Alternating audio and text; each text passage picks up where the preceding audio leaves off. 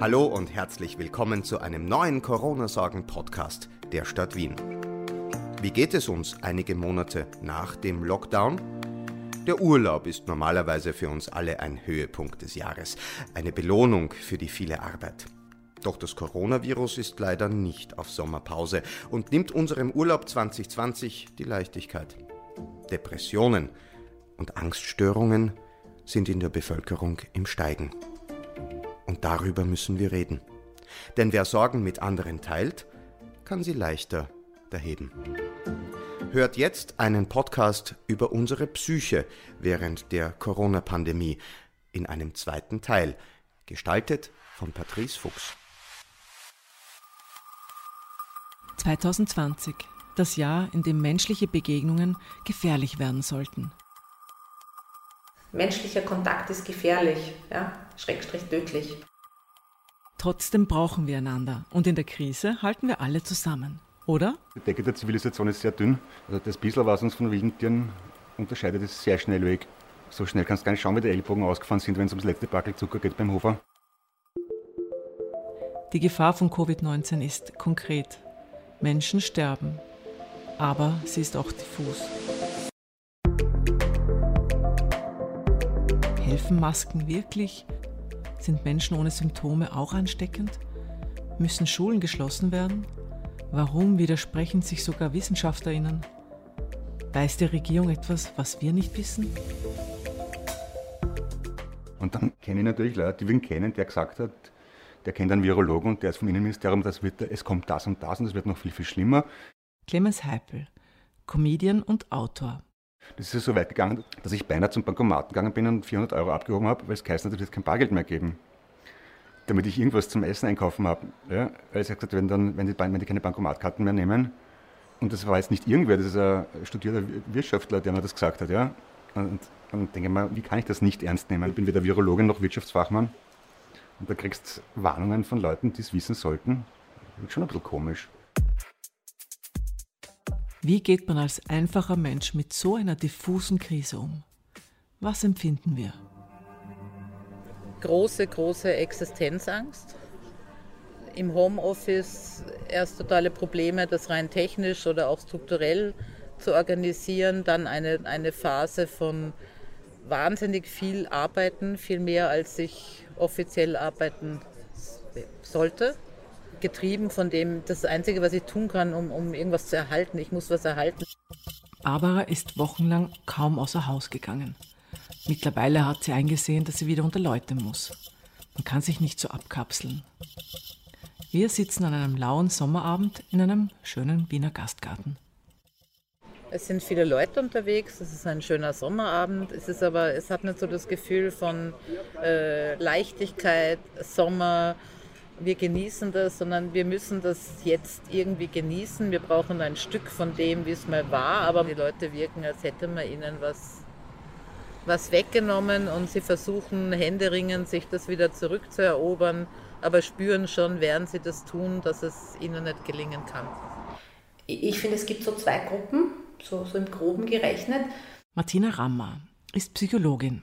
Das sind die einen, die sind auch gute Verdränger, manches Mal ist ja die Verdrängung auch, auch ganz wichtig und, und fein für uns, weil ich kann wo was hinpacken und jetzt trotzdem eine schöne Zeit mit meinen Kindern verbringen und einen tollen Urlaub haben und nicht dran denken, gibt es wieder einen Lockdown im September, muss ich wieder mit den Kindern sitzen und die Schulaufgaben erledigen, weil die Schulen geschlossen sind. Also die, die es verdrängen, können eigentlich ganz gut eine, eine unbeschwerte Erholung genießen und bei den anderen sitzt es im Nacken. Ja? Und, und das sind schon relativ viele, wo, wo so eine, wo so ein Corona-Filter über alles drüber gelegt ist.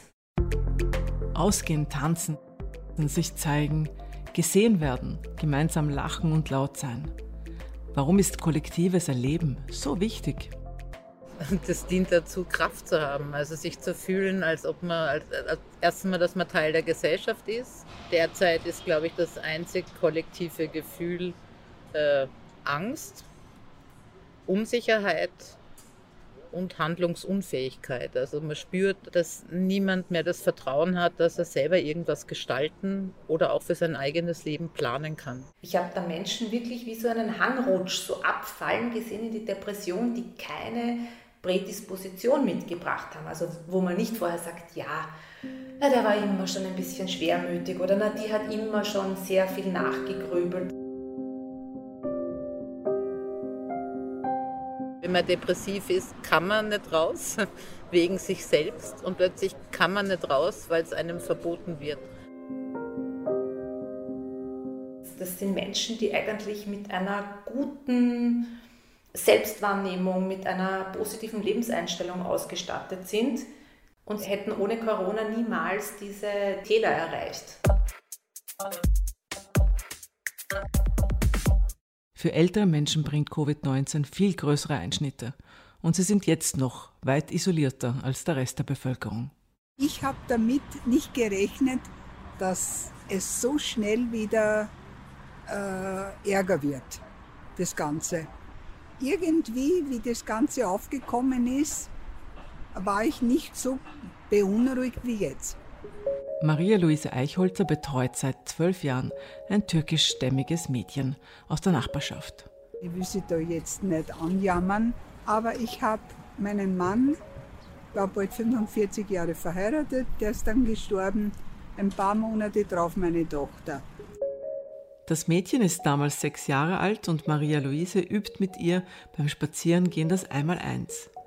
Mittlerweile ist aus dem Mädchen eine junge Frau geworden. Sie arbeitet seit zwei Jahren bei den Wiener Linien. Sie hat mir sehr viel Freude bereitet. Sie ist sehr willig, sie ist sehr lieb. Doch nun schon seit vielen Monaten kann Maria Luise sie nicht mehr zu Hause besuchen. Das macht mich traurig.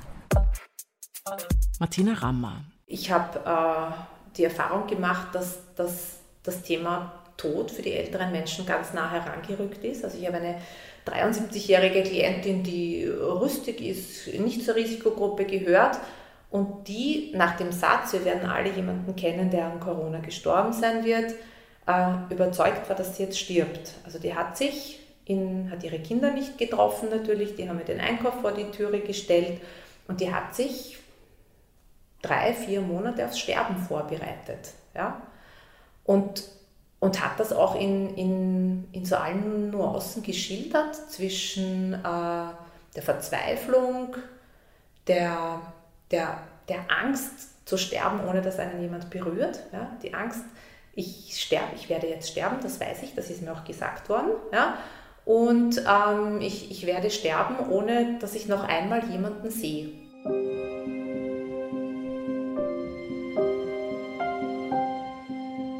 Zu wissen, dass da niemand mehr sein wird, der mich angreift. Und wir sind immer, das setzt äh, Hormone bei uns frei. Wir, wir alle brauchen Berührungen. Ja? Man weiß es aus, aus, aus leider furchtbaren Versuchen damals, ja, dass, dass Kinder, die nicht angegriffen werden und nur mit einem Löffel gefüttert werden, sterben. Ja? Wir brauchen Berührung, wir brauchen Nähe, wir brauchen das Gefühl, dass wir gehalten werden.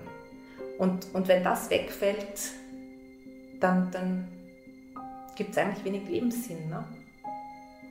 Wozu noch? Ich bin halt gern unter Menschen. Ja, ich, ich habe meinen Bekanntenkreis, der wird halt leider auch immer kleiner. Sie wissen schon, was ich meine. Aber ich leide schon darunter. Sollte ein zweiter Lockdown kommen, wie könnte man da besser mit dem Alleinsein umgehen? Ich habe eine, also das ist jetzt in meinem Bekanntenkreis, nicht in, in, in, meiner, in, in meiner Praxis, die sich vor dem Lockdown, eine alleinstehende Frau, die gesagt hat, zwei Freundinnen sind zu ihr ins Haus gezogen. Die haben dann gesagt, gut, wir werden jetzt den ganzen Lockdown hier zu dritt verbringen.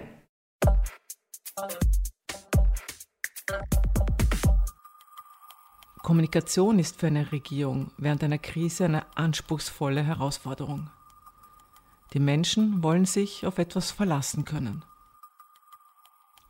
Clemens Heipel. Ich kenne persönlich jemanden, der an Corona gestorben ist. Ich weiß das, weil es ist, es ist nicht harmlos. Der ist verstorben zu einer Zeit, wo unser bester Kanzler aller Zeiten gemeint hat, es gibt keine Todesfälle mehr. Und dann denke ich mir, okay, woher kommt denn die Todesanzeige auf meinen Tisch? Bei einem Virus, dem Grenzen wurscht sind, zu behaupten, wir sind die Besten, ist ungefähr so toll wie, ja, ich bin jetzt Staatsmeister im, im Schwangerschaftsgymnastik. Das ist, es ist, da geht es nicht um besser oder schlechter. Ja? Und es, es wird uns nichts nutzen, wenn wir die Besten sind und die Grenzen wieder aufmachen und der Virus dann von, vom Zweitbesten reinkommt oder vom Schlechtesten. da sitzen wir jetzt wirklich alle im selben Boot. Und da habe ich dann ein Video gemacht über Corona-Weltmeisterschaft 2020, wie die einzelnen Länder abschneiden. Also dass Österreich natürlich Weltmeister ist und wie schlecht die Spanier, weil sie von Natur aus faul sind als Südvölker und die Italiener schlecht abschneiden, die Deutschen relativ gut, weil die ja diszipliniert sind und leistungsorientiert. Aber allerbesten Österreich natürlich, weil es ja auch eine verkleinerte, verbesserte Form von Deutschland ist. Und das, das habe ich auf Video zeigen müssen. War mein großes Anliegen. Türkan Akaya Kaleshi leitet den interdisziplinären Masterlehrgang für transkulturelle Psychiatrie auf der Medizinischen Universität Wien. Menschen mit Migrationshintergrund haben extreme Ängste äh, von einer Erkrankung gehabt und auch eine Erkrankung, äh, die dazu führen könnte, dass ein Familienmitglied sterben könnte. Und in der Pandemiezeit hat sie ähm, leider diese äh, Trauerrituale äh, beziehungsweise Begräbnisrituale durch, nicht durchführen können. Das war für sie, äh, die, die Vorstellung von das war für sie sehr, sehr belastend. Eine Familie, die ich betreue, haben berichtet, dass eine junge Türkin in Oberösterreich, die chronisch krank war an Covid vor einigen Monaten verstorben ist und niemand dürfte einfach diese junge Mensch begleiten nach Hause für das Begräbnis. Und das wurde in der Community, türkischen Community überall einfach dann thematisiert und einfach, sie haben überlegt, wie gehen sie damit um. Wie, einfach für die Familie war das ganz, ganz schrecklich, das nicht einfach ihre eigene Tochter nicht begleiten zu können und nur einfach den Sarg in, mit Flugzeug äh, nach, äh, in die Heimat zu schicken. Sie und ihr Team forschen zur Covid-19-Krise. Haben Jugendliche mit Migrationshintergrund mehr Sorgen? Dieselben Fragen stellte das Team auch türkischen Jugendlichen, die in der Türkei wohnen. Dort fiel der Lockdown noch viel strenger aus als hier in Österreich. Die jüngeren Menschen unter 20 beziehungsweise auch ältere Menschen über 65 dürften bis Anfang Juni dürften sie gar nicht raus, das Haus verlassen, ja. Und dann gab es eine leichte Lockerung, indem dass sie vier Stunden pro Woche rausgehen dürften am Wochenende. An den Wochenenden dürften aber die anderen Menschen nicht rausgehen. Das hat sich so, äh, die haben sich abgewechselt. Einmal junge Menschen, einmal einfach ältere Menschen über 65 Jahren. Aber in der Zeit, in denen diesen beiden Gruppen rausgehen dürften, dürften die alle anderen Menschen äh, nicht rausgehen. Sie müssen zu Hause bleiben. Und wir erwarten, dass die jungen Menschen in der Türkei möglicherweise viel mehr psychische Probleme berichten würden, viel mehr Ängste, Depressionen oder einen verstärkten psychischen Zustand berichten würden als junge Menschen in Österreich. Nach dem Lockdown ist vor dem Lockdown. Das denken sehr viele Menschen und halten sich zurück. Dafür tritt die Kulisse in den Vordergrund. Die Gebäude wirken also auf mich plötzlich auch viel dominanter. Barbara, Marketingleiterin. Es ist wie so eine Eisenbahn, so eine Spieleisenbahn, wo, wo die, die Menschen so wie Puppen reingestellt worden sind. Und die sitzen im Gastgarten, wenn sie da reingesetzt worden sind, damit sie ein paar Euro ausgeben und damit ein paar Leute da sitzen und es so aussieht, als wäre wär Leben da und Kraft und Energie und eine, eine plurale Gesellschaft, aber es wirkt alles wie Statisten. Die Existenzangst sickert in die Ferienstimmung. Die Reserven werden langsam aufgebraucht. Und die Bürokratie zuckt mit den Schultern. Ich meine, ich bin auch nicht ganz ungeschickt bei Formularen und bei Internet. Ich habe es wirklich geschafft, den immerhin 2500 Euro zu kriegen, was nicht viel ist für eine vierköpfige Familie auf drei Monate gerechnet, aber immerhin, das habe ich geschafft. Also, was ich halt überhaupt nicht verstehe, ist, wie man jahrzehntelang Abgaben, Gebühren, Steuern, Geschichte, Geschaste zahlt und dann so herumzicken muss, dass man ein bisschen was zurückkriegt in einer Krise. Ja? Ich meine, das finde ich, ich mag da jetzt keine politische Brandrede halten, ja, aber für Menschen, die jahrelang einzahlen ins, ins System und dann wie ein Bittsteller betteln müssen und da wird ihnen erklärt, sie sind zu blöd, das Formular auszufüllen, ist eine schlichte Frechheit. Weil das ist ja, nicht das ist ja kein Geschenk vom Staat, sondern das sind ja die Reserven von den, der Bevölkerung, die es eingezahlt haben. Das ist ungefähr so, wie wenn ich auf die Bank gehe, sage ich, ich würde gerne 500 Euro abheben und der Angestellte bei der Bank sagt, naja, dann müssen Sie aber erstmal 10 Seiten Formular ausfüllen und dann dreimal Danke sagen, dass ich es Ihnen hole. Ich so, wie bitte? Sie sind so angerannt, bringen Sie mal den Chef. Das Problem ist, der Chef sagt genau sowas.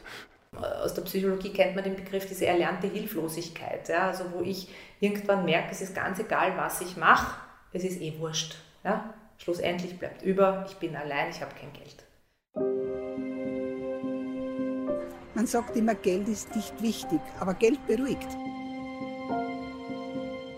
Vor allem, wenn wir Kinder versorgen müssen. Wir lieben unsere Kinder und wollen alles für sie tun. Vor allem Mütter, natürlich Väter auch, also die, die Menschen, die Kinder haben und sich aktiv mit diesem, mit diesem ganzen Homeschooling befasst haben, die waren einfach zu Tode erschöpft. Ja, die haben mit den Kindern gearbeitet, teilweise zwei Kinder, drei Kinder, die in einem Schulsystem noch drinnen sind. Und dann am Abend mussten, musste aber der Job erledigt werden. Ja? Also die haben wenig geschlafen, die haben sich nicht gesund ernährt, die haben ähm, äh, sich ausgepowert und, und, und die hängen jetzt irgendwo. Also die auch dann, also die ich dann auch weiter vermittel, wenn es notwendig ist, weil die sagen, sie, sie müssen Medikamente nehmen, sie können nicht mehr.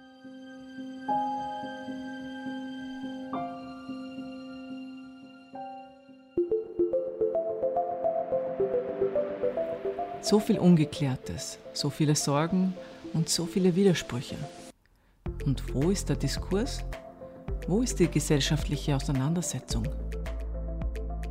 Es gibt gerade keine Kultur, es gibt keine Intellektuellen, die sich wirklich so zu Wort melden würden, dass das irgendwo ankommt. Es scheint alles still zu sein, außer die, die Covid-19-Zahlen und die Regierung, die spricht. Es müsste die Energie wahrscheinlich mehr wieder investiert werden. Wie kann man sich das zurückerobern? weil es ist ja jetzt kein, also ist, wir leben in einem verseuchten Strahlengebiet, sondern wir haben ein, eine Pandemie, aber wir haben jetzt keine atomare Verseuchung. Also wir können nach wie vor handeln, uns zu Wort melden und äh, mitbestimmen. Ich glaube, das ist irgendwie nicht so ganz angekommen. Also der Schock muss jetzt irgendwann aber mal aufhören, weil sonst nimmt das kein Ende und es bleibt nichts übrig. Also es fühlt sich, ich fühle mich ein bisschen so wie wie in der DDR vielleicht, wo es ein bisschen freie Marktwirtschaft gibt, ein bisschen Vergnügen fürs Volk, aber immer kontrolliert und kann auch jederzeit wieder abgedreht werden, wenn es so aufmüpfig wird. Liebe Fahrgäste, bitte tragen Sie einen Mund-Nasenschutz in U-Bahn-Stationen sowie in Fahrzeugen. Als Symbol für die Unruhe und Polarisierung scheint die Maske herhalten zu müssen. Sie bietet medizinischen Schutz aber sie ist auch ein Bekenntnis zur Gemeinschaft. Wenn ich einkaufen gehe oder auf der Straße gehe, habe ich das Gefühl, es ist gar nichts. Ich bin fassungslos, wie es den Leuten wurscht ist und lässt mich an der Verantwortungsgefühl der Österreicher verzweifeln, weil wir haben jetzt mehr Infektionen als zu Beginn des Lockdowns. Und trotzdem, also, ich meine, der gute Tatarot hat gestern auf Twitter geschrieben, ihm geht das auf den Nerven, dass die ganzen Leute schreiben, keiner trägt eine Maske, nur ich. Aber mir geht das auch auf den Nerven. Ich habe es halt nicht getwittert, ja. Aber ich sage es jetzt im Podcast. Ich verstehe nicht, warum ich der Einzige bin im Supermarkt, der eine Maske aufhat. Martina Rammer. Ich glaube, dass es, dass es in, in, in so Systemen, wo Kinder sind, einfach ist, ist die Maskenpflicht äh, ein bisschen ein Schildbürger-Ding, finde ich. Man hat es ja selber beobachtet, die stehen an der Kreuzung ohne Maske, in einem Abstand von 15 cm, schauen ins Handy, hihi, haha, ja, also wo, wo man sich denkt, na da können die, die Viren äh, fröhlich herumhopsen und dann müssen sie da in die Klasse und setzen sich die Maske auf. Also ich würde auch Kinder da einfach, äh, Kinder einfach ausnehmen. Die Krise hat aber auch dazu geführt, dass wir unser Konsumverhalten neu überdenken. Also was, was sehr runtergefahren ist, bizarrerweise, ist dieses depperte Bestellen im Internet. Das machen wir oft so aus Langeweile oder aus, ja, oder aus Sucht halt. Das, das, das, kann man ja ganz konkret erkennen an der Visakartenabrechnung. Die, die, ist von, die ist um zwei Drittel gesunken in der, der, in der sogenannten Krise, obwohl man glauben sollte, da haben wir halt mehr bestellt. Aber der Punkt ist, wir haben nur das bestellt, was wir brauchen. Schlicht zum Beispiel ein Ventil, um die Wasserleitung zu reparieren, wo ich dann besonders angefressen war, weil das GLS nicht geliefert hat und gesagt habe, wir waren nicht daheim. und ich es beim dritten Mal bestellen endlich gekriegt habe. Aber, aber das habe ich braucht, weil sonst hätte ich Überschwemmung im Garten gehabt. Aber was ich, ich habe nicht mehr jeden zweiten Tag neues Lego für die Kids bestellt. Meine Frau hat sich nicht irgendwelche depperten Lifestyle-Duftlampen bestellt oder irgendwelche Kleider von schwedischen Designerinnen. Ich habe mir nicht die 500. Gitarre beim Discounter in Köln bestellt. Und siehe da, es geht. Es geht sogar großartig. Das habe ich gut gefunden. Der Kapitalismus hat schnell aufgegeben.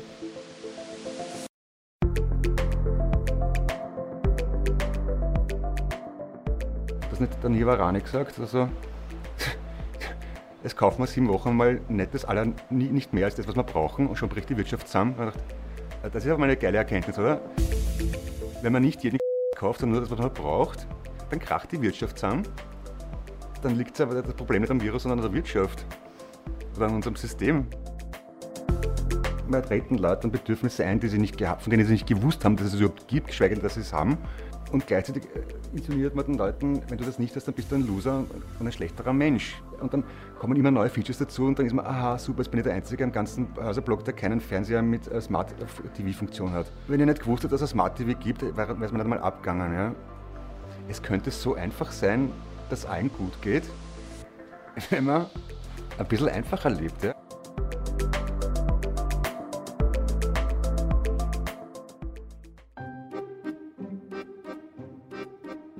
Auch wenn wir nicht wissen, wie es weitergeht. Was wünschen wir uns für die Zukunft? Ganz pathetisch mehr Liebe. Also Liebe ist gleich Vertrauen, ist gleich Solidarität, ähm, alles Positive. Das klingt so kitschig, aber äh, wenn man sich selber liebt, dann heißt das, dass man zufrieden ist. Wenn man zufrieden ist, dann kann man leichter anderen helfen, dann hat man weniger Angst. Wenn man weniger Angst hat, dann muss man weniger wegnehmen.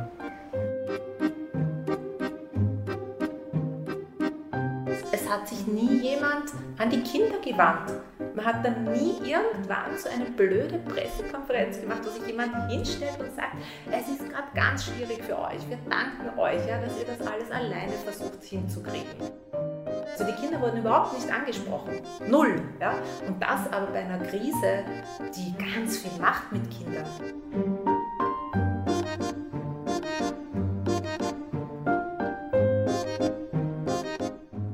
Bin drauf gekommen, wie wenig ich eigentlich wirklich brauche an materiellen Dingen. Also wie viel eigentlich Firlefanz ist. Es ist viel wichtiger, frei, bunt und lebendig zu sein.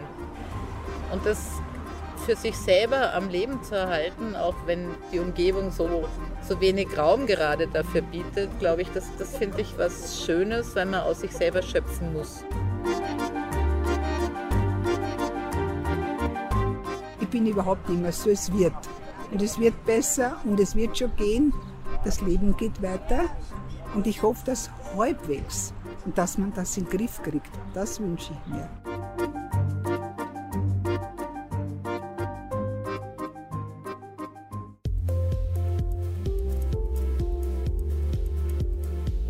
Das war ein Podcast der Stadt Wien, ein Beitrag gestaltet von Patrice Fuchs. Fühlst du dich manchmal überlastet oder verstimmt, hast seelische Sorgen? Dann wähle die Corona-Sorgennummer der Stadt Wien und teile uns deine Probleme mit. Unter der Wiener Telefonnummer 01 4000 53 000 stehen dir Expertinnen und Experten zur Seite. Sie hören dir zu und geben dir Rat. Und das täglich von 8 bis 20 Uhr. Wenn du weitere Podcasts der Stadt Wien hören möchtest, dann lade ich dazu herzlich ein oder du folgst uns auf unseren verschiedenen Social-Media-Kanälen, wie zum Beispiel auf Twitter, Facebook oder Instagram. Ich freue mich auf ein Wiederhören beim nächsten Mal.